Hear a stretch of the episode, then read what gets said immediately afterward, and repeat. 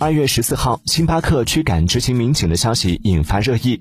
有网友爆料称，星巴克重庆磁器口后街店员工因执勤民警在门口吃饭影响品牌形象，驱赶并投诉了当事执勤民警。随后，星巴克发表声明否认驱赶并投诉民警。